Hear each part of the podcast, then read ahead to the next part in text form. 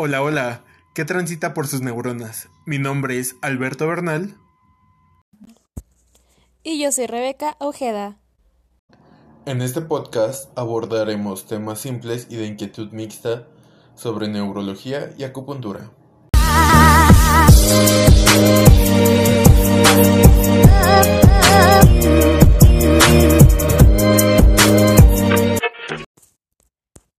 Buenas tardes a todos. Les damos la bienvenida a este nuevo capítulo de nuestro podcast. En este día les tendremos a dos invitadas que nos hablarán de cefaleas, SB, el síndrome de Julian-Barré, esclerosis múltiple y lesiones del nervio periférico. Y pues sean bienvenidas las licenciadas Nadia Sánchez y Michelle Pérez. Muy buenas tardes a ambas. Hola, muchas gracias por la invitación. Hola, espero estén teniendo un buen día y muchas gracias por invitarnos, es un placer.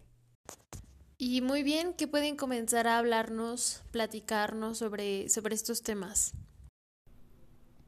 Tenemos que iniciar por lo más leve, que son las cefaleas. Estas pueden subir de nivel hasta migrañas y problemas de tensión y de irritabilidad, por lo que un buen manejo de las mismas pueden ayudar al paciente a sentirse mucho mejor. Con acupuntura y un tratamiento farmacológico, el paciente puede disminuir estas dolencias y así mejorar su día a día. ¿Nos podrían comentar cómo es que se da el evento cerebrovascular? Se da porque la persona tiene detonantes como el tabaquismo, hipertensión, antecedentes heredofamiliares, por lo que generarían una isquemia o en casos extremos una hemorragia que detonaría este problema. En cuanto al EBC isquémico, se da por una trombosis cerebral que pueden ser focales o globales, y en el EBC hemorrágico, normalmente se da por traumatismos que generan una hemorragia intercraneal o subaracnoidea. ¿Y cuáles son las problemáticas que se pueden dar como una consecuencia de un EBC? Generan disartria que es la dificultad del habla debido a los problemas en los músculos relacionados al habla. También afasia, que es la dificultad para leer, escribir o expresarse. Y amaurosis, que es la pérdida de la visión. También hay ataxia, que es la descoordinación del cuerpo, vértigo, nistagmus, que es el movimiento involuntario de los ojos. ¿Cuál podría ser un método diagnóstico para el EBC? Por tomografía axial computarizada y estudios hematológicos. ¿Y cuál sería el tratamiento más ideal para esta enfermedad? Primero es ver qué tan severo es, con ayuda de una valoración numérica, después establecerá un tratamiento farmacológico con rehabilitación. Es importante mencionar que una vez que el paciente recupere la movilidad debe evitar el tabaco y bebidas alcohólicas, así como realizar movilizaciones constantes para recuperar la fuerza y regresar a sus actividades cotidianas. También hemos oído sobre un síndrome llamado síndrome de Guillain-Barré, me parece, que pueden comentarnos sobre este. Es una afección en la que el sistema inmunológico ataca los nervios. Esto puede producirse por una infección bacteriana o viral aguda. Se caracteriza por un déficit motor simétrico progresivo, ascendente e hiporreflexia y arreflexia generalizada. En casos severos, la debilidad compromete la función respiratoria, requiriendo asistencia ventilatoria mecánica. Suena muy interesante. ¿Cuáles son las manifestaciones clínicas que da este síndrome? Para empezar se da una debilidad muscular severa, una falta de coordinación y cambios en la sensibilidad. Algunos síntomas importantes en los que se debe acudir casi inmediatamente a urgencias son una disfagia, cialorrea, disnea y apnea temporal. Tenemos varias escalas para diferenciar y descartar esta enfermedad. Un ejemplo es la clasificación de Hughes.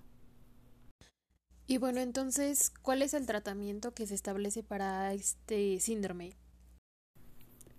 Para el tratamiento se introduce la inmunoglobulina intravenosa, la cual se recomienda los primeros cinco días y plasferesis en cuatro sesiones. Para el tratamiento rehabilitador se recomienda la parte de fisioterapia pulmonar y movilizaciones. En casos extremos se recomiendan tres sesiones al día. Gracias por esta información, es muy importante. Ahora, con respecto a la esclerosis múltiple, ¿qué nos podrían comentar? Es una enfermedad en la que el sistema inmunológico degrada la cubierta protectora de los nervios. En esta, el daño de los nervios interrumpe la comunicación entre el cerebro y el cuerpo. Respecto a esto, ¿qué factores de riesgo existen para padecer esta enfermedad? Se da por infecciones virales, por poca exposición a la luz solar, tabaquismo y suele ser más común en las mujeres. ¿Cuáles serían las manifestaciones clínicas de la esclerosis múltiple? Presentan debilidad muscular, espasticidad, temblores, vértigo, ataxia, disfunción sexual y fatiga. En cuanto al diagnóstico, ¿qué estudios o qué métodos se utilizan para pues tener resultados concisos? Se realiza un ATAC en donde se observan los dedos de Dawson, que son placas de desmielinización. Y por último, ya casi para acabar, ¿qué pueden decirnos sobre la lesión del nervio periférico? Primero debemos de decir que los nervios periféricos son los que se encuentran fuera del cerebro y de la médula espinal. Estos se asemejan a un cordón grueso. La lesión se da por un estiramiento, por una presión o por sufrir un daño a causa de otras enfermedades. Conforme a lo que nos comentaron, ¿Hay clasificaciones para estas lesiones? Sí hay una clasificación, ya sea en la mielina, en el axón, en el endoneuro, perineuro o epineuro. Hay otra clasificación que es la de Sedon, la cual maneja los términos de neuropraxia, que es una compresión del nervio, la axonotmesis, que es una ruptura del axón, y la neurotnesis, que es la más grave por ser la sección completa del nervio. Tengo entendido que hay varias afecciones que se dan precisamente por la lesión en el nervio periférico. Pero ¿cuáles serían las principales, las, las que más se dan? Están las radiculopatías que afectan las raíces que se originan en la médula espinal. También la cervicobralgia que se realiza en los segmentos de C5 a C7.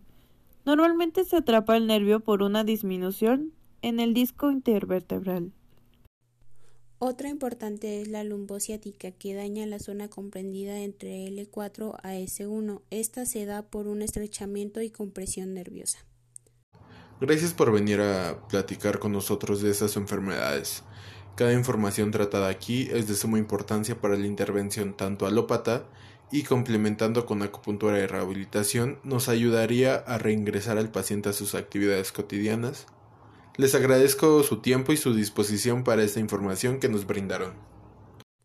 No, al contrario, fue un placer hablar sobre estos temas de suma importancia en su canal. Esperemos regresar pronto.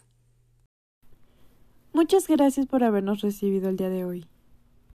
Gracias a ustedes por habernos regalado de su tiempo y por haber compartido con nosotros su conocimiento. Y esperemos que nos puedan visitar en otro capítulo.